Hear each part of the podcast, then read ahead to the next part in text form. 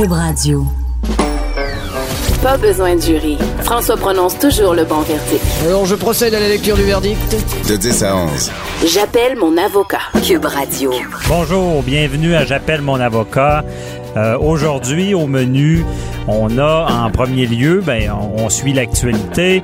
Euh, cette semaine, il y a eu le cas de Lise Thibault. Bon, euh, Lise Thibault, euh, il y avait un retour en cours. On sait que c'était en lien avec sa faillite et le syndic qui est allé rechercher de l'argent, prêt à attaquer une transaction lorsqu'elle a vendu sa maison à son conjoint.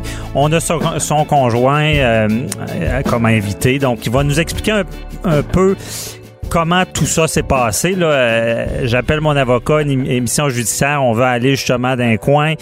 Comme je dis souvent, on veut euh, l'envers de la médaille aussi, donc on, aimerait voir comment eux ont vécu cette saga-là.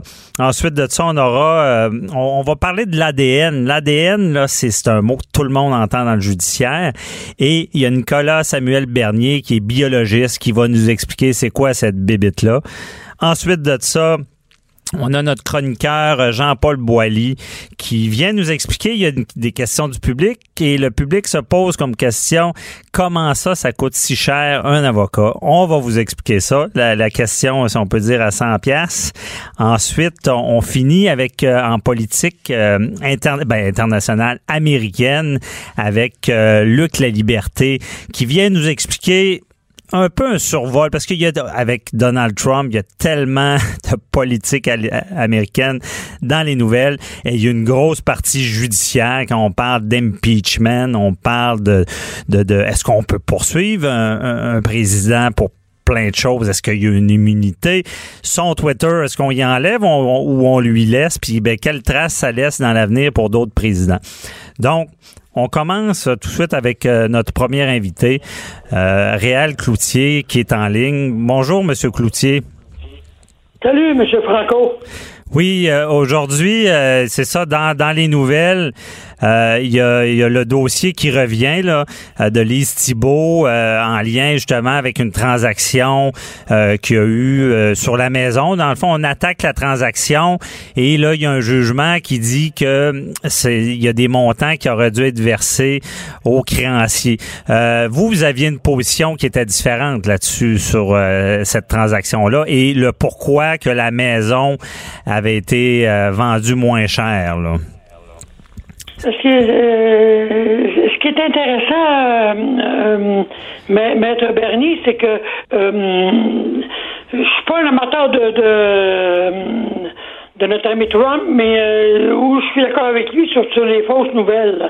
Le- le- la personne qui m'a appelé concernant le dossier de la Cour supérieure versus le 250 000 aux créanciers, là, a fait un article, mais a fait un article à 30 alors, peut-être que c'est la paresse euh, intellectuelle ou l'incapacité de, de mettre du temps de recherche, là, mais c'est pas tout à fait ça qui s'est passé. Là. C'est votre position, c'est quoi par rapport à la, à la vente de la maison?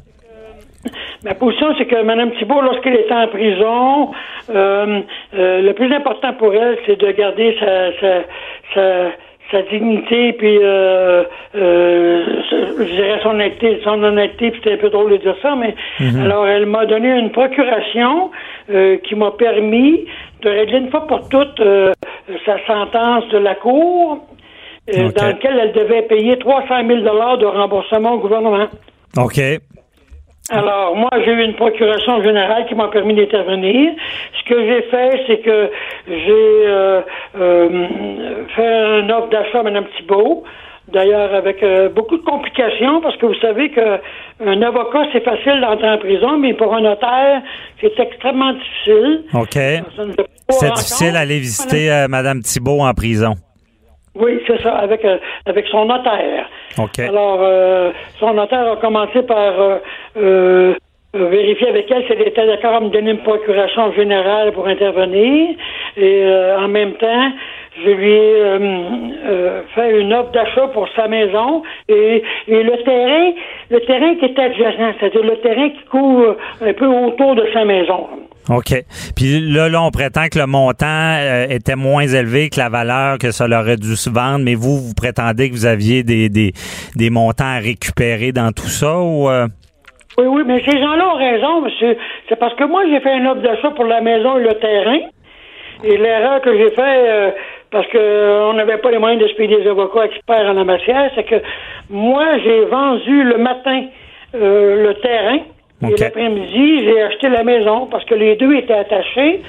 Parce que le gouvernement du Québec et le gouvernement du Canada voulaient saisir la maison pour payer le fameux 300 000 euh, qui était dans la sentence euh, criminelle. Mhm. OK, je comprends. On va aller un peu plus large. Tout ça, là, je comprends que euh, vous, vous avez accompagné euh, Lise Thibault le long, durant les, le processus judiciaire. Et comment comment elle a vécu ça, les accusations, jusqu'à devoir faire de la prison? Euh, Mettons une, histoire courte, là, dans, un premier temps, Mme Thibault, il n'y a jamais personne avant que moi j'arrive qui a réussi, pas réussi, excusez, mais qui a, qui a, qui a pris le temps de lui de lui expliquer les tenants et les aboutissants de son dossier. Le plus bel exemple que je peux vous donner, c'est que Revenu Québec l'avait déjà reconnu coupable en 2013 euh, pour les pour les montants d'argent qu'elle avait reçus qui étaient imposables. Donc déjà en 2013, elle leur devait 300 000 dollars à Revenu Québec. Et Revenu Canada a suivi comme euh, comme euh, comme comme un jumeau, euh, comme je dis. OK. Il y, avait des, des cotisations déjà au départ. Là. Mais par la suite, elle a décidé de plaider coupable. Est-ce que ça devait être une quand, quand quelqu'un décide de plaider coupable, c'est, c'est pas une décision facile parce qu'on sait ce qui va arriver par la suite. Là. Oui. Mais lorsqu'elle a plaidé coupable, parce qu'on avait des documents en main, euh, c'est moi qui l'ai qui l'ai euh, qui l'ai informé puis qui l'a presque qui l'ai motivé euh, et à ce moment-là euh, le montant de 300 000 ressemblait étrangement, et pas étrangement, mais véridiquement, parce que il n'y a aucun journaliste qui a pris la peine de prendre du temps de recherche, mais exactement aux 300 000 que Revenu Québec avait déterminé, c'est-à-dire 200 000 de cotisation et 100 000 de pénalité. OK, ça, c'est les montants qu'elle devait rembourser, là. Euh, exact. Revenu Québec et Revenu Canada a fait un copier-coller. OK. Puis moi, je vais aller du côté humain, là, parce que je le sais, j'ai été criminaliste, j'ai je, vu des gens euh, être condamnés. Je gâche pas celui qui juge, là. Euh, est-ce que comment comment elle a vécu ça, son, son séjour en prison? Oh mon Dieu Seigneur, euh, euh, c'est le temps, c'est le temps en pleine forme, elle pourrait vous en parler, mais ça a été un, c'était un moment privilégié pour elle. Comme d'habitude, cette grande humanisme-là a vécu euh, des moments extraordinaires avec les détenus. Elle a vu la différence entre visiter une prison quand tu es lieutenant-gouverneur puis visiter une prison mhm. quand tu es quand tu es une criminelle. Mais en prison, on, on a continué à s'acharner sur elle pour parce qu'on voulait absolument qu'elle qu'elle déclare, je sais pas ce qu'on voulait, mais euh, comme quoi elle avait vraiment, vraiment volé 800 000 et jamais de sa vie elle a volé ça.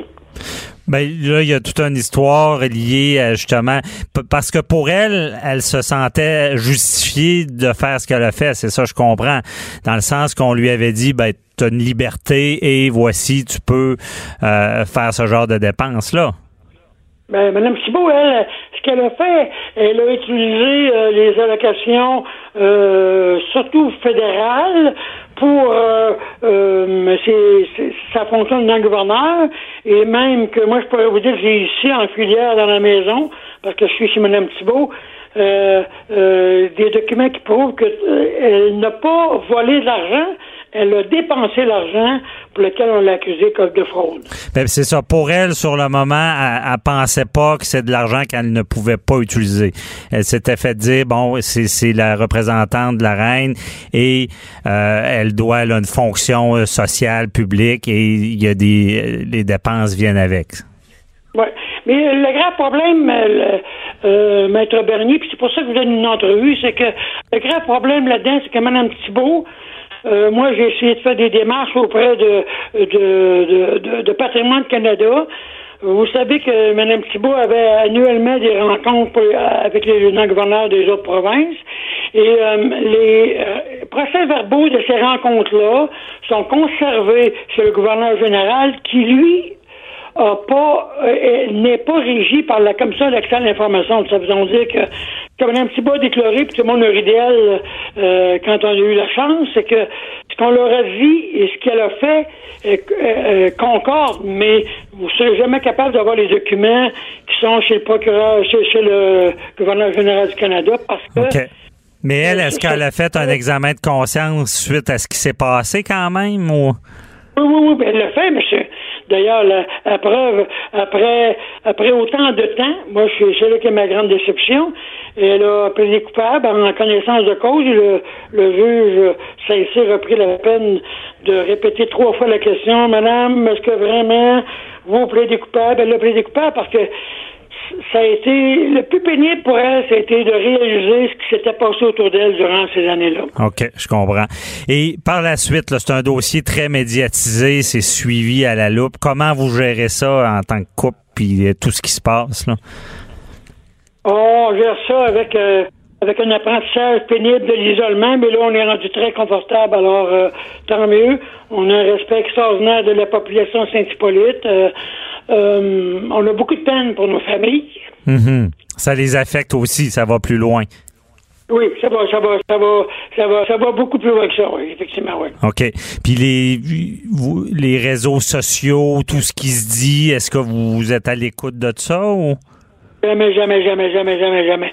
On a eu cette intelligence-là. Et euh, euh, Mme Thibault euh, m'a aidé beaucoup parce que c'est une femme qui est, qui est très spirituelle, qui, qui a des croyances extraordinaires. Ça, je pense que c'est ce qui nous a sauvé la vie. OK, je comprends. C'est des valeurs qu'elle avait qui, qui euh, lui. Alors, les, les, euh, les artistes, euh, les, les communautés religieuses, euh, les gens qui allaient aider le, le petit monde, comme on dit, là, c'est c'est ce qui nous a sauvé dans le fond. OK, c'est ça vraiment qui. euh, Puis là maintenant, je veux dire, c'est est pas libre comme l'air. Là, c'est c'est il y a, il y a- il y a un suivi de, de son agent de probation. Non, il, faut, il faut dire ceci, là. Le Journal de Québec là, euh, a été aujourd'hui très vicieux parce que euh, la première page qui dit encore elle, là, ça, ça c'est trop. Madame Thibault, depuis 2015, euh, ne gère aucunement, au- au- aucun dossier euh, personnel de ses affaires. Elle m'a donné une procuration générale euh, qui est très bien faite par son notaire. OK. euh, supervisée par des gens autour d'elle. Alors elle aujourd'hui là, c'est c'est comme si elle, elle retombait en 2007, euh, dix ans avant. OK. Parce que là, ça fait longtemps que ça dure tout ça. là. Ça fait au- au- de- de- de- des accusations. Ça fait combien de temps là, que vous êtes dans le processus? Là? En savez 12 ans, c'est assez là. OK. Euh, euh, euh, elle était, devant charge roulante, on l'a mis à genoux, et là, on, euh, j'ose pas le dire parce que on, on, on ose euh, essayer de faire une autre étape que je trouve inac- c'est inacceptable. Mais vous comprenez l'opinion des gens que ça les fâche, ce qui s'est passé. Est-ce qu'elle comprend ça? Ben, je pense que le petit peuple, le petit peuple peut pas comprendre parce que toute la vérité euh, est pas dite dans les journaux et euh, il n'y a jamais eu un journaliste ou une personne euh, qui a eu le courage, euh, le temps, euh, la générosité de venir vraiment lire l'ensemble des dossiers. Euh, Ok. Moi, Maître Bernier, j'ai fait des démarches auprès de plusieurs organismes, y compris surtout la Commission d'accès à l'information. Et euh, on va vous dire que c'est pas facile d'avoir les vrais documents pour euh, lire la vérité. OK, je comprends. Donc, euh, merci beaucoup, euh, M. Cloutier, pour cette entrevue. Donc, euh, je vous souhaite une bonne journée. C'était Réal Cloutier, euh, conjoint de Lise Thibault, euh, ex-lieutenant-gouverneur. Vous connaissez le dossier, c'est un dossier très médiatisé. Certains sont choqués de toute cette histoire-là. Moi, c'est important quand même à l'émission d'aller, comme je dis, dans les coins et d'entendre les deux versions. Euh, je suis pas celui qui juge. J'ai toujours, euh, j'ai déjà repré- représenté des gens qui ont commis des crimes, donc j'étais intéressé de connaître leur version et comment ça s'est passé dans ce, un processus.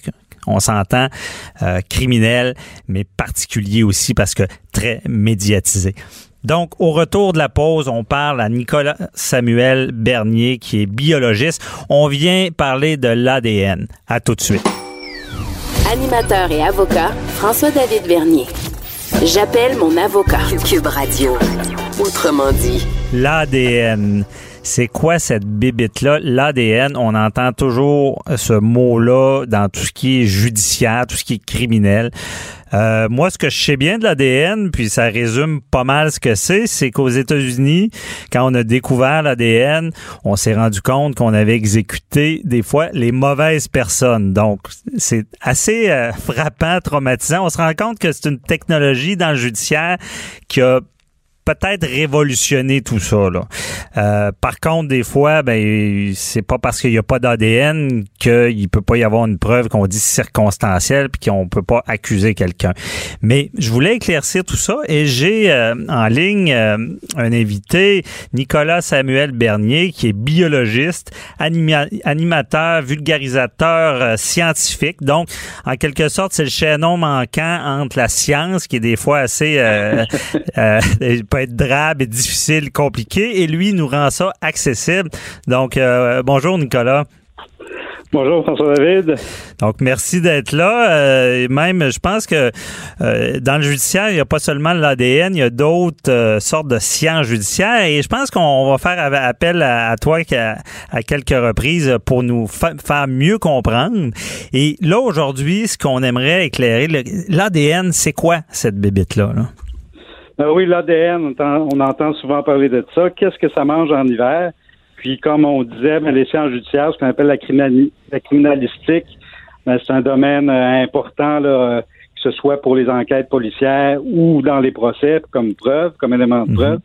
Donc, aujourd'hui, je commence par la l'ADN. Puis, euh, donc, si ça vous intéresse, oui, il y a plein d'autres capsules à faire là-dessus. Donc, l'ADN, c'est quoi? Ben, en fait, je vous retourne la question. Ah. C'est quoi, qu'est-ce que vous pensez? J'aime ça tenter un peu mon ben, j'ai, Et là, je vais avoir de l'air inclus. Je suis pas, je suis avocat, puis j'ai fait du criminel, puis je sais pas c'est, mais disons que euh, ADN veut dire quelque chose, puis c'est peut-être pas en français, là. Euh, DNA, ben, ah, en, anglais, c'est d'autres choses. Donc, c'est une abréviation d'un mot scientifique. Exactement, exactement. Je pense que ça représente un peu ce que la population utilise ça, même si c'est rendu dans le langage parlé, l'ADN de quelque chose, et si c'est ça. Mhm. Mais c'est quoi ce bébé-là? En fait, là, je ne veux pas vous perdre avec les termes scientifiques. Je, vais vous dire c'est quoi, puis après, on va entendre des histoires plus palpitantes. Mais c'est tout simplement les abréviations, comme tu dis, pour euh, l'acide désoxyribonucléique. Oh. Fait que ça, on le dit juste une fois. S'il y en a qui sont en train de conduire, on ne peut pas les endormir. On a une responsabilité. Donc, euh, ce qui est intéressant, ce qui est, ce qui est fascinant, c'est que l'ADN, c'est une molécule, c'est la molécule de l'hérédité. En fait, on pourrait dire c'est le code secret de la vie. Là, je suis pas fier de nous, les êtres humains. On dit Comme dans Jurassic Park. Exactement. dans, dans, plein de films de science-fiction, on utilise ça à toutes les sauces. Mais en fait, quand on dit les êtres humains, on est, on, on est bon pour les découvertes. Je suis pas fier de nous. Je viens de réaliser aujourd'hui, ça fait quoi, 3 milliards d'années que la vie existe, 2 millions d'années que, euh, que l'homme existe, c'est juste dans les années 80, pendant que certains pratiquaient le mot noir. Ben, les euh, iPhones sont arrivés euh, pas mal plus tard aussi. oui, ça c'est aussi. Fait, qu'on n'est pas toujours vite. Non. Puis, dans les années 80, c'est là que, que la, la clé, le secret, c'est pour ça que je dis c'est le code secret de la vie qui est resté secret pendant des milliards, des millions, des millions d'années. c'est juste dans les années 80 qu'il y a eu une découverte sur le vraiment comment ça fonctionnait et puis qui a révolutionné quelle euh, utilité la, la, la, police scientifique aussi. OK, mais là quelle utilité, c'est ça. Comment on fait pour dire bon voici l'ADN et le bon euh, en application comment on l'utilise? Ben c'est ça, ce qui est intéressant premièrement pour savoir qu'est-ce qu'est-ce que c'est? Ben c'est un peu L'ADN, c'est quoi? C'est la, la recette, c'est un livre de recettes, pas pour faire euh, un, un, un mets chinois ou un pâté chinois, mais par exemple, c'est le, le livre de recettes pour construire, comment construire un François-David Bernier, par exemple. OK. Et puis, ça dit exactement, bon, de, de la couleur des cheveux jusqu'au bout des orteils. Euh, c'est un alphabet, mais imaginez de 3 milliards de lettres, une molécule. Si, chiffre impressionnant comme ça pour dire comment il y a de stock d'informations si on alignait un à un, si on sortait l'ADN de vos 60 milliards de cellules à la maison, Mhm. Quelle distance on pourrait parcourir? C'est inimaginable. C'est 3 millions de fois le tour de la Terre. C'est juste pour donner une image un peu. C'est 3 milliards de lettres et c'est vraiment un code précis. C'est ça, c'est une affaire qu'il faut comprendre dans l'ADN, puis comment on peut l'utiliser aux fins d'identification. C'est ça qu'il faut Mhm. comprendre. C'est que c'est vraiment un code avec un alphabet, quatre lettres, OK. qui va dire exactement comment on construit euh, telle protéine, comment on construit un être humain, mais comment on construit aussi euh, tout ce qui est vivant. En fait, il y a seulement 1% de différence entre comment construire un, un, un maître François de Bernier, par exemple, puis un chimpanzé, ou encore euh, on partage et euh, c'est le cas pour, euh, pour chacun d'entre nous. Donc, on partage même, euh, on va dire, des études qui disent jusqu'à 50 de ces- de- du même ADN avec euh, des, euh, des végétaux, par exemple. Ouais, mais le Mais- chimpanzé est un peu plus intelligent que moi, je crois. Non, c'est des blagues. mais justement, là, c'est intéressant de savoir ça.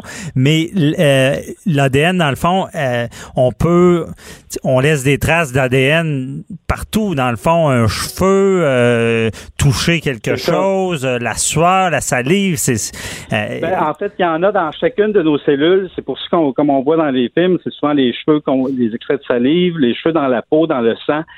Il y en, dans, il y a des copies de notre ADN dans toutes nos cellules. Alors oui, justement, on peut en laisser des, des traces.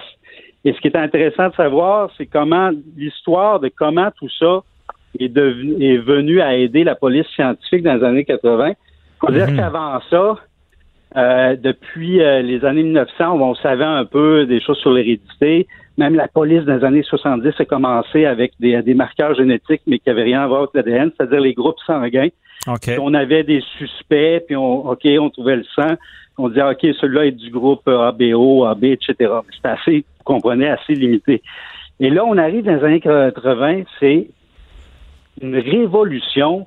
C'est Monsieur Sir Alec Jeffrey, OK. qui, lui, par hasard, faisait des études. La molécule d'ADN était connue, mais c'était un mystère. Et puis là, il fait des études sur, sur l'hérédité. Et c'est Mhm. par accident qu'il regarde une radiographie. Euh, et, et lui expliquer ça plus tard. Il a, eu, il a dit, mais mon Dieu, Ah, l'ADN de mon technicien est presque pareil comme celui de sa mère, son père, mais il y a des différences qui sont marquées à tel, tel endroit qui sont, qui sont pas floues, là. C'est clair, là. Donc, vous comprenez, là, c'est wow, OK. Chaque individu peut laisser une marque qui est propre à lui-même. Donc, ça identifie. Ça peut pas être le voisin, là. C'est vraiment lui, là. C'est ça. OK. Alors, Puis, tout de suite après, dans les années, euh, pour un peu voir comment la police est venue à, li- à utiliser ça, on est en Angleterre toujours. ouais. C'est euh, parce que là, cette nouvelle-là a fait le tour du monde. là. Jeffrey avait publié un article dans Nature. Et puis, euh, il y avait un cas en Angleterre, là, c'est un peu plus sordide.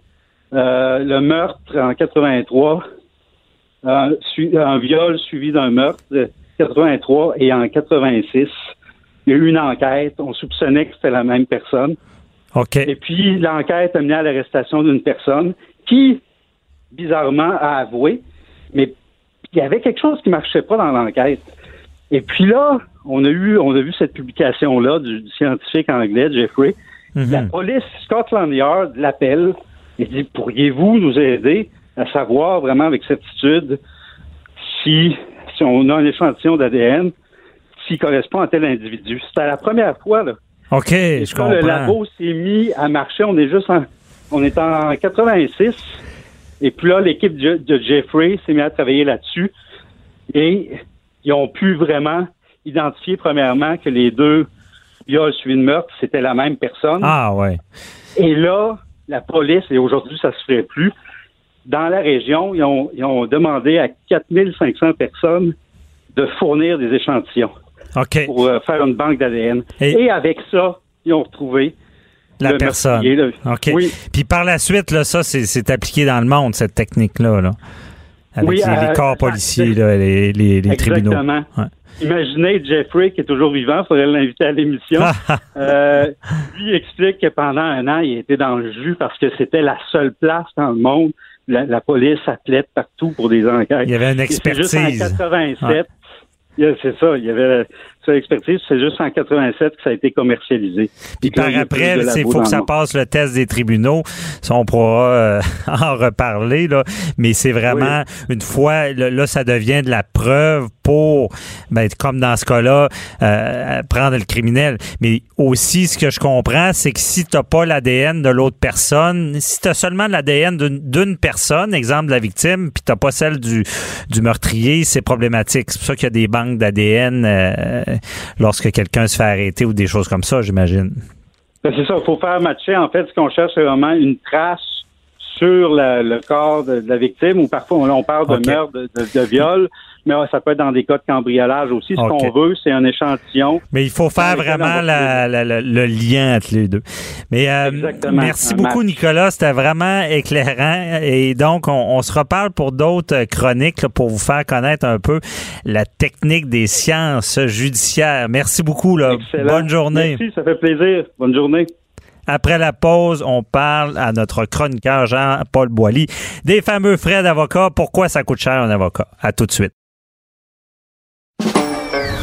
Pas besoin de jury. François prononce toujours le bon verdict. Alors, je procède à la lecture du verdict. De 10 à 11. J'appelle mon avocat. Cube Radio. J'ai reçu une question anonyme d'un auditeur là, qui est une très, très bonne question. Euh, c'est un peu un mythe. Il, se demande pourquoi les avocats coûtent si cher. Bon pourquoi ils coûtent si cher, pourquoi la procès c'est si cher, pourquoi il n'y a plus d'accessibilité à, la justice. Donc, on a notre chroniqueur, Maître Boily, euh, pour y répondre. Euh, ça, ça sera pas facile, Maître Boily. Bonjour, Maître Boily. Bonjour, Maître Bernier. Non, effectivement, c'est une, c'est une excellente question. Et puis, évidemment, l'auditeur qui se pose une question à cet effet-là, il a peut-être reçu un compte salé de son avocat ou de son avocate, puis il se demande pourquoi. Alors, il y a plusieurs raisons, puis vous le savez, on est en pratique privée tous les deux. Euh, il n'y a pas deux dossiers pareils. Il y a des dossiers qui sont plus faciles, des fois à régler d'autres qui sont beaucoup plus compliqués, plus complexes. Puis souvent, le problème, c'est que le client, pour le vivre, euh, lorsqu'on a des entreprises comme clients, comme moi, j'ai des petites moyennes entreprises euh, aussi et des, des particuliers, c'est très différent. Vous savez, d'abord, le, le, le, le, client régulier, lui, est habitué. Il appelle son avocat pour reprendre le titre de votre émission et euh, il va, il sait que lorsqu'il appelle son avocat, il va être facturé en fonction du fait que son avocat lui donne des conseils, des conseils juridiques. Il y a des clients des fois, qui vont vous appeler, pas juste pour du juridique. Moi, j'ai des clients, je fais des blagues souvent pour dire, ils m'appellent même pour savoir à quelle heure ils peuvent aller aux toilettes. Je un peu, ah. mais c'est un peu ça. C'est que ils nous appellent et ce qu'on vend, c'est des conseils. Des conseils juridiques, des fois, c'est des conseils d'affaires. En matière matrimoniale, ça peut être des conseils judicieux au niveau de la famille. C'est pas nécessairement, c'est du connexe. Mais on vend du temps. Mais on vend du temps. Et il faut comprendre. C'est un peu de l'air, des fois. Ben, c'est de l'air. En fait, c'est des, des conseils comme quand vous allez voir votre médecin. Votre médecin va vous dire, faites de l'exercice, faisant pas, euh, respire comme faut, essaye de bien dormir, essaye de bien manger. Mhm. Euh, c'est tous des conseils qu'il vous donne le médecin. Alors, nous, les avocats, ce qu'on fait, et, et j'ai entendu au cours de ma carrière, écoutez, je l'ai entendu tellement souvent, mais oui, mais mon avocat m'a même chargé mes téléphones pauvre monsieur, pauvre madame, on passe des fois la moitié de notre vie au téléphone à donner des conseils. Alors, c'est évident que les gens qui sont pas habitués, et on le voit régulièrement en matière, surtout en matière matrimoniale, puis en matière, par exemple, criminelle, quelqu'un qui a eu, une seule offense, il va dire, ben, ça a coûté cher d'avocat, parce que ce qu'on voit pas souvent, c'est ce que l'avocat ou l'avocate fait. Parce mhm. que souvent, on va parler à notre avocat, notre avocate, puis on va dire, ben là, j'y ai parlé deux fois, j'ai rencontré une fois ou deux, ça m'a coûté 5000 dollars Oui, pourquoi? Parce que l'avocat, ce qu'il va faire, il va vérifier votre dossier, il va faire de la rédaction, il va rédiger des lettres, il va il va faire en sorte que par exemple en matière contractuelle, il va vérifier ce que vous avez de besoin, il va rédiger votre contrat, il va le reviser. Et tout ça, c'est pas à votre insu mais c'est fait pour vous, c'est du travail qu'on fait pour le client et le client ne voit pas toujours ce qu'on fait. En matière, par exemple, euh, de, de, de, recherche, il peut y avoir des stagiaires, vous connaissez ça, vous en avez dans votre bureau. Il y a des gens qui font de la recherche et tout ça, c'est facturé dans un dossier, pas au même taux horaire que l'avocat principal au dossier, mais il y a des gens qui vont travailler. Dans les gros bureaux, par exemple, puis là, je veux pas parler contre ou pour les gros bureaux, mais ils, ont, ils ont beaucoup de, Ils ont des murs à payer, hein, des fois, ils ont des belles salles de, de belles salles de, de conférences en marbre. Ça coûte cher, ça. Mais il reste qu'ils ils font travailler les jeunes, on appelle ça les juniors, qui eux vont faire de la recherche dans les dossiers, qui vont faire, ils vont s'assurer que le client va avoir une, une prestation juridique qui va être complète. Et il y a des clients évidemment qui des fois vont dire, ben moi j'avais peut-être pas besoin de ça. Et là, ce qui est important pour y venir, c'est vous donner, vous donner un mandat à votre avocat, à votre avocate, Ouais. et ce mandat-là doit être clair. Vous devez comprendre, lorsque vous engagez un avocat, une avocate, c'est quoi qu'ils vont faire dans le dossier, puis c'est quoi le mandat que vous Mais lui c'est ça. Puis moi, j'en ajoute. Je ferais pas semblant de pas connaître ça. Je connais trop Ben, ça. Bon. Mais ce que les gens comprennent pas, c'est euh, pourquoi c'est si long? Bon, souvent, on se dit, bon, vous devez sa- savoir ça par cœur. Mais là, je leur dis, ben non, le, le bon avocat euh, ne connaît pas nécessairement par cœur le droit, mais il sait où le trouver parce qu'à chaque fois, il faut valider des choses. Voilà. Puis il y a à la blague, l'ex- l'excellent avocat, il connaît le juge. Mais ça, c'est une blague. Ouais, ben ça, on, on passera, on passera là-dessus parce Mais- que vous savez, connaître le juge, des fois, ça donne une certaine sympathie, mais ça donne pas Non, des droits. ça. Alors ça, c'est clair. Et puis évidemment, les dossiers comme tels, euh, même si quelqu'un est euh, le, le plus brillant avocat ou avocate sur la planète, ça lui donne pas plus de droits. Le droit, on l'invente pas. Il est là, on Ouais. prend les faits tels qu'ils sont, on essaie de l'appliquer. Par exemple, en matière civile, bon, s'il y a un litige entre deux entreprises ou entre deux individus, un litige de voisinage, peu importe, euh, il y a des faits qui sont là. Le droit, il, il s'applique en fonction des faits. Ouais, mais pourquoi c'est si long? Ben voilà. expliquer aux auditeurs. Eh ben, il y a une chose maintenant, les tribunaux, depuis la réforme du Code civil, vous le savez, on a suivi des cours avec nos oreillers le samedi matin, puis on essayait de pas dormir, mais c'est pas vrai. On écoutait très attentivement, et on, on sait que maintenant, les tribunaux sont là pour, il y a, il y a une côté euh, de plus de médiation. On essaie de, euh, de raccourcir les, les, les délais, et on essaie maintenant de, par exemple, en matière euh, civile commerciale, on essaie de, en dedans de six mois de, du- de la prise de, de, procédure judiciaire, on essaie que le dossier soit déclaré complet. Pourquoi? Pour qu'il soit mis en état et présenté devant un juge. Bon, ça peut prendre à Montréal un an et demi, deux ans, mais avant, ça prenait quatre ans. Alors, on essaie de raccourcir ces délais-là. En matière criminelle et pénale, c'est pareil. La Cour suprême, elle dit, wow, c'est assez. Vous allez engager des juges, vous allez engager du personnel. l'arrêt Jordan. Puis, exactement. Et puis, en dedans de, de, de 36 mois en matière criminelle, puis 18 mois en matière pénale, vous allez entendre ces causes-là. Alors, au niveau du droit civil, du droit euh, matrimonial, du droit commercial, c'est un peu la même chose. Mais ces délais-là, malheureusement, et puis, sans compter, il y a des délais d'appel. Parce Ouais, mais que... délai, oui, délai, oui, c'est long là-dessus, mais aussi ce que les gens se questionnent, c'est bon, une recherche. Bon, on, je vois ça dans ma facturation, recherche, recherche, recherche. Exact. Pourquoi? Ben, parce que le dossier, l'avocat, il n'y a pas la science infuse. L'avocat, lui, il prend le dossier, il va prendre les faits, et souvent, vous allez rentrer dans votre bureau d'avocat, et là, vous allez, vous allez en connaître pas mal plus. On parlait de tantôt de l'avocat qui, qui, bon, qui sait tout, qui, qui voit tout. Non, l'avocat ne sait pas tout. C'est comme une grosse caisse enregistreuse. Il pèse ses boutons, les tiroirs ouvrent, puis là, il, il faut que ça fasse cling-cling dans sa tête, puis là, il sait où il va aller chercher. Il sait, il va aller chercher de l'information, et puis lorsque le client va sortir de son bureau, souvent, le client va en connaître bien plus sur son problème que l'avocat. Mais là, c'est là le rôle de l'avocat. d'où le, le client est maître des faits et l'avocat est maître du droit. Ben, c'est-à-dire effectivement parce que là l'avocat son travail c'est de trouver en fonction des faits, c'est de trouver qu'est-ce qui va ou qu'est-ce qui va pas, qui va être en l'encontre ou pour la loi, et qu'est-ce qui va faire les meilleures représentations pour son client? Et là, c'est là que tout le travail de recherche commence. Vous savez, moi, quand j'ai commencé à pratiquer, on allait dans les dans les vieux euh, Les bibliothèques. des vieilles bibliothèques, et là, on cherchait avec nos doigts. Dans, ça prenait un temps fou. Aujourd'hui, euh, je vous dis pas là, que pas de faire affaire dans des grands bureaux de, de, de grandes villes, mais aujourd'hui, tout ça avec Internet, Avec Internet. on a des recherches beaucoup plus Une faciles. question, est-ce qu'un avocat Google quelque chose des fois?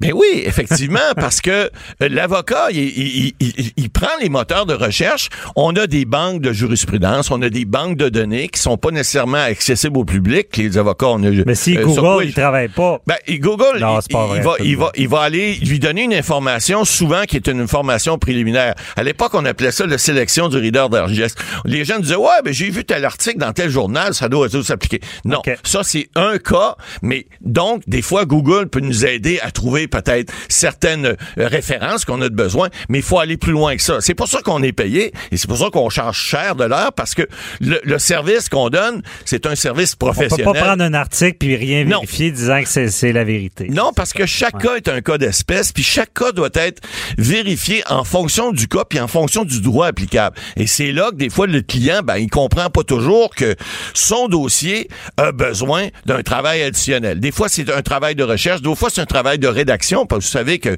le droit, c'est pas juste euh, plaider. Vous savez que les plaidoiries en droit, c'est c'est- c'est 15-20% du droit. Il inclut le droit criminel. Alors, le droit civil, le droit commercial, le 80% qui reste, c'est de la recherche, c'est de la rédaction, c'est de la jurisprudence, Ouais. c'est tout ça. Alors ça, on le, on, on, on, on le facture au client parce que c'est un travail qu'on fait pour le client. Mais euh, question comme ça, est-ce que parce Une que question, moi, vous que savez, vous savez qu'une question, il y en a un qui m'a demandé, c'est vrai que c'est 300 dollars deux questions? J'ai répondu exactement la même chose que vous. Oui, c'est quoi ta deuxième question? c'est bon, ouais, c'est ça. Arrêtez le meter deux minutes. Mais euh, euh, est-ce que le, le système, parce qu'on sait, lorsqu'on va à procès, les avocats sont prêts puis ont fait les recherches, tout ça. Mais est-ce que des fois, on les laisse pas aller se battre, excusez l'expression, comme des chiens devant un juge pour un enjeu parce que ce que je remarque c'est que l'avocat il faut qu'il soit surpréparé devant le juge en ce moment. En fait- il y aurait pas de l'amélioration à faire puis cibler des questions Sûrement. des Et, débats. et tout le processus que je vous parlais tout à l'heure de la Cour supérieure, de la Cour du Québec, même la Cour d'appel maintenant, euh, tout ça fait en sorte que ça limite les débats, puis on essaie de circonscrire les débats autant que possible, parce que des avocats qui s'écoutent parler, on parle de tous les deux, là, mais il y en a là, qui font effectivement un débat qui, qui est plus, euh, qui, qui, qui- qui a pas sa place.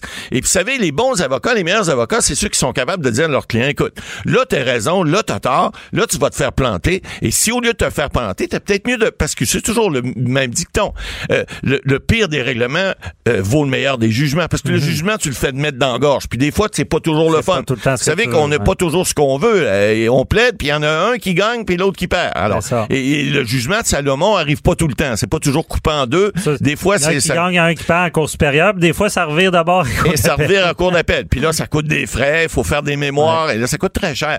Mais évidemment, la justice est accessible, mais elle n'est pas gratuite. Puis c'est sûr que les moyens, des fois, la fin justifie les moyens, mais il faut, il faut, qu'il y a il de l'amélioration là-dessus? Parce qu'on dit que la Ouais. classe moyenne n'a plus d'accès à la justice. Un client normal paye des taxes aussi pour Exact. des taxes sur le malheur, parce que souvent un litige, on s'entend que c'est pas du fun. là. Exact.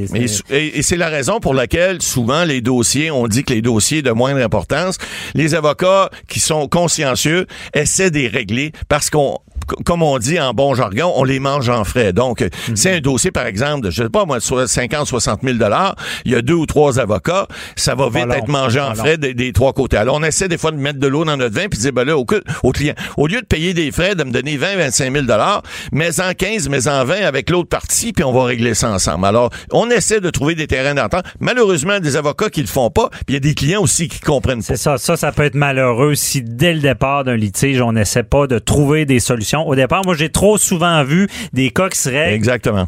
en- en- on est en cours, puis tous les frais sont tous là, puis là, c'est là qu'ils se parlent. Ben, faut se parler au début d'un litige. Hey, c'est exact. Ouais. C'est la meilleure chose, Ça, ça à- à- évite meilleur conseil. C'est pas bon pour nous, les avocats, mais c'est meilleur pour Ouais, les clients. On pense toujours aux clients avant. Merci beaucoup, euh, Maître Boily. Il n'y a pas de quoi, je vous charge rien pour ça. Ah, merci, c'est apprécié. Bonne journée. Bonne fin de journée. Question de divorce, de droit international, d'affaires criminelles. De 10 à 11. J'appelle mon avocat. Écoutez, vous ne serez pas jugé. La politique américaine, euh, ces temps-ci, disons, depuis quelques, depuis que Donald Trump a été élu, on en parle. Ça fait partie de l'actualité tous les jours. Et il y en a peut-être qui sont gênés de dire qu'ils comprennent pas toujours ce qui se passe exactement, puis euh, comment ça fonctionne vraiment. Bon, la Chambre des représentants, le Sénat, qui fait quoi, euh, les républicains, les démocrates, et là, tout ce qu'on voit, les poursuites euh, des journalistes, ensuite de ça, le, Twitter de Donald Trump. Donc, j'ai pensé inviter quelqu'un que je croise souvent dans les- studios d'LCN et que j'ai un petit privilège souvent, j'ai quelques explications et il est bon pour bien résumer tout ça. Et j'avais pensé faire euh, une sorte de, politique américaine pour les nuls. Les nuls étant de, moins un peu nuls parce que des fois, il manque quelques éléments pour tout bien comprendre. Et on sait, il y a beaucoup de judiciaire dans tout ça. Donc, euh, bonjour, c'est Luc La Liberté, professeur Cégep Garneau, euh, chroniqueur que vous connaissez bien en politique américaine. Bonjour, Luc. Oui, bonjour François David. Merci d'être là. Donc, euh, sans t'insulter, parce que les nuls, c'est nous autres, on veut on veut mieux comprendre. on te donne la permission là, de nous, nous imager ça un petit peu, là, puis euh, d'aller, dans, si on peut dire, euh, excusez l'expression, dans le fast track, de, de, nous faire comprendre. Premièrement, là, on dit Sénat, Chambre de représentants, c'est quoi? Là? Comment ça fonctionne au départ? Donc c'est intéressant parce qu'on joue, on joue à la fois dans ton domaine et dans le tien quand on quand on parle de notion de droit, mais quand on parle aussi de notion historique. Au début de l'histoire américaine, faut remonter jusque là. Quand on veut se départir finalement du lien avec la métropole, du lien avec l'Angleterre, ben, les Américains font la guerre d'indépendance, mais ils se mhm. retrouvent à la fin de la guerre avec quel genre de système va-t-on envisager? Et on a une obsession commune dans les 13 colonies, celle d'éviter de concentrer trop de pouvoir entre les mains, ben, entre les mains d'une seule personne ou d'une seule institution. Et ça donne le système politique avec lequel on vit aujourd'hui. Donc, on a par exemple l'exécutif qui est actuellement le président Trump. On a mhm. deux chambres. On s'est compliqué un peu la vie plutôt qu'une grande assemblée ah. constituée de députés. on a deux chambres. On a la Chambre des représentants, le Sénat. Puis bien sûr, ben, la Cour suprême qui, elle, vient se prononcer sur la constitutionnalité des lois. Et c'est important parce que chacune de ces branches de pouvoir-là est en mesure de freiner les deux autres. Donc, quand on se demande ben, à quel point la Chambre des représentants ou le Sénat, c'est important, euh, ben, cette Chambre-là et ce Sénat-là, individuellement, mais aussi ensemble, sont en mesure de freiner le pouvoir du président Trump. C'est ça. Donc, pour ceux qui ont peur, Trump n'a pas tous les pouvoirs, ne peut pas faire ce qu'il veut toujours. Là. Non, c'était une, c'était vraiment une des, obsessions qu'on avait. Puis j'ai même envie de te dire, François David, à l'origine, on a perdu ça un peu au 20e siècle parce que le personnage du président est devenu beaucoup plus gros, plus grand. Puis certains d'entre eux ont pris beaucoup de pouvoir. M. Obama le fait avant. Mhm. Euh, M. Trump le fait beaucoup à sa manière. Mais pour les pères fondateurs américains, le pouvoir le plus important, c'est celui des législateurs. C'est la Chambre et le Sénat, normalement, auxquels on conférait plus d'influence qu'au président. OK, je comprends. Et euh, question comme ça, euh, est-ce que, parce que là, on sait, bon, que le Sénat est majoritairement républicain et maintenant la Chambre des représentants est démocrate. Si je te donne le choix entre une des chambres, laquelle qui, tu veux être euh, majoritaire à laquelle? Dans une des deux. Si je suis un démocrate aujourd'hui, n'importe laquelle des deux finalement, mais la plus prestigieuse. Si je suis un politicien, une personne, un individu, ils sont moins nombreux, bien sûr, les sénateurs, il y en a 100, alors qu'ils sont 435 représentants. La mhm. chambre la plus prestigieuse, celle d'ailleurs qui est souvent un tremplin pour devenir président, pour une candidature à la présidence, c'est le Sénat. Mais pour les démocrates actuellement, ça importe relativement peu parce que la Chambre a également beaucoup de pouvoir, dont celui, puis c'est ce qui embête un peu Donald Trump, euh, dont le, pouvoir, depuis maintenant qu'on l'a emporté aux élections de mi-mandat, qu'on a regagné cette majorité, le pouvoir de déclencher des enquêtes. OK, mais c'est ça. C'est laquelle qui a ce pouvoir-là?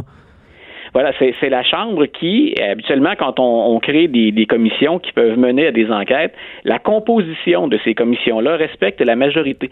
Ce qui fait que quand vient le temps de décider de l'agenda, une commission est mise sur pied, on enquête sur un dossier, ben l'agenda, il va être constitué par les démocrates. C'est là où mhm. M. Trump s'en tirait relativement bien depuis le départ, parce que malgré certaines phrases, malgré des gestes qui étaient, disons, audacieux, les républicains fermaient les yeux ou même euh, parvenaient à clore des enquêtes, même si les démocrates n'étaient pas en accord avec cette procédure-là. Alors ça, ça vient de changer et c'est majeur. Mais c'est ça, aux élections mi-mandat, je comprends bien, là, vu que les, les, démocrates ont pris le contrôle de la, de la Chambre des représentants, là, les enquêtes sont possibles contre Donald Trump. Voilà, et ça, ça va de pair. Il y a deux choses. On essaie de pas se mêler jamais, mais on sait qu'il y a un procureur indépendant, M. Mueller, qui enquête sur l'administration Trump. Et ça, bien sûr, c'est au plan judiciaire. Mhm. Et on va suivre des procédures normales, mais en même temps, la Chambre des représentants, elle peut décider de protéger M. Mueller également. Parce que M. Mueller, il relève du ministre de la Justice. Puis le ministre de la Justice ou l'Attorney General aux États-Unis, lui est nommé par M. Trump. Alors, c'est drôlement important que les démocrates soient à la Chambre parce qu'ils peuvent également influencer penser ce que M. Trump peut faire avec l'enquête ou le rapport que produira éventuellement le, procureur Mueller. Alors, les, démocrates là, ont beau jeu. S'ils en abusent, bien sûr, de ce mhm. pouvoir-là, M. Trump peut être présenté comme une victime, mais c'est ah. un contrepoids drôlement intéressant qu'on a actuellement. OK, mais c'est eux qui peuvent enclencher les enquêtes et par la suite, c'est qui qui décide si, euh, euh, exemple, s'il y avait un, je, vois loin, l'impeachment dont on parle, c'est qui qui prend la décision? Là? voilà, ça aussi, quand je disais qu'on voulait éviter au début de, au début de l'histoire américaine, qu'on voulait éviter une trop grande, euh, une trop grande concentration de pouvoir, la Chambre des représentants, elle, peut déclencher la procédure de destitution. Mais ce ne sont pas les représentants qui vont enquêter. Et c'est un processus qui est, euh, qui est très, très, très politique. Donc, les démocrates sont en position actuellement de déclencher la procédure de destitution s'ils le veulent. Mais une fois que cette procédure-là est déclenchée, le dossier s'en va directement au Sénat et là, les sénateurs deviennent finalement. Le procès du président se ferait au Sénat. Oh. Et c'est là. C'est là, que pour les démocrates, c'est délicat, c'est que la majorité, elle est républicaine au Sénat. OK. Donc, on pourrait enclencher une procédure et mais on sait très bien qu'au Sénat, à moins de quoi de majeur que le, Donald Trump a été pris avec un acte criminel, les, les, les républicains ne serait pas en faveur de sa destitution. Il se fermerait les yeux sur ce qu'on lui reproche. à moins d'avoir vraiment un cas qui serait flagrant, indiscutable. Mhm. Mais c'est exactement ce qui est arrivé à Bill Clinton quand on a parlé de l'affaire Monica Lewinsky. M. Clinton, les républicains ont profité du jeu politique pour le traîner dans la boue le plus longtemps possible avant d'enclencher la procédure de destitution. Mhm. Et lorsque le dossier est allé au Sénat, on savait que les démocrates demeuraient majoritairement fidèles à M. Clinton. Et il faut une majorité des deux tiers des sénateurs donc, c'est une majorité simple à la Chambre des représentants. Mhm. C'est plus facile d'enclencher la procédure, mais pour destituer le président, il faut le deux tiers. Ça veut dire, dans ce cas-ci, que c'est beaucoup de républicains, finalement, mais ils sont majoritaires. Il en faudrait beaucoup pour que M. Trump, finalement, soit chassé de la présidence. OK, donc ça prend vraiment de quoi de flagrant, personnel, pas, pas, quelque chose que Donald Trump aurait fait dans ses fonctions présidentielles, mais vraiment quelque chose ben, de criminel lié à quelque chose qui, quelque chose qui, quelque chose qui, euh, François David serait sujet à interprétation. Et ça, ça peut être le cas. Parce que si on regarde les raisons pour lesquelles un président peut être destitué, on parle de trahison. Mais ça, c'est clair. Quand on parle de trahison, ah. on ferait la preuve, par exemple, qu'il est de mèche avec les Russes contre le système politique américain, contre les intérêts américains. Ce serait étonnant qu'on aille jusque-là. Sinon, les autres termes ou les autres chefs d'accusation, si on veut, c'est corruption, crime ou délit majeur.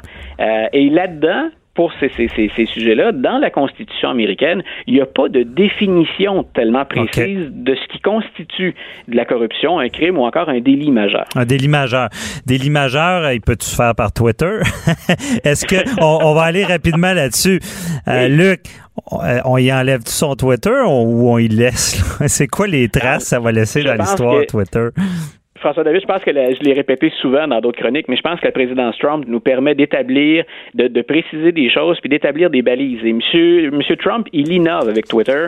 On ne savait pas trop comment gérer ça. Euh, et on est en train, justement, d'imposer des balises. Il y a déjà eu, il y a quelques mois, une cause dans laquelle on a dit à monsieur Trump, quand vous utilisez votre Twitter, euh, vous ne pouvez pas empêcher des individus, vous pouvez pas bloquer des demandes, finalement, pour adhérer à votre compte Twitter, parce que comme président, ça devient un forum. Donc, vous devez accepter toutes les demandes. Vous ne pouvez pas éliminer des gens, donc priver l'accès à l'information. Maintenant, M. Trump, ce qui complique la tâche pour son Twitter, c'est qu'il utilise, il tweet ou il gazouille avec un téléphone personnel à l'occasion, puis à d'autres moments, il le fait avec un téléphone qui est celui de, de, de, ses fonctions, celui du, du président.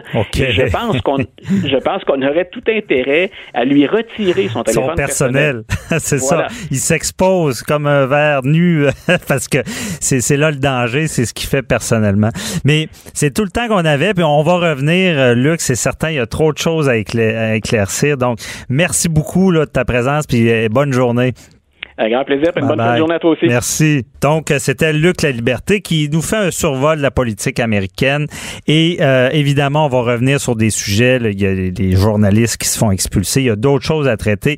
On va en jaser à notre émission. Donc, je vous retrouve la semaine prochaine. J'appelle mon avocat dimanche 10h. Bonne semaine. Cube Radio.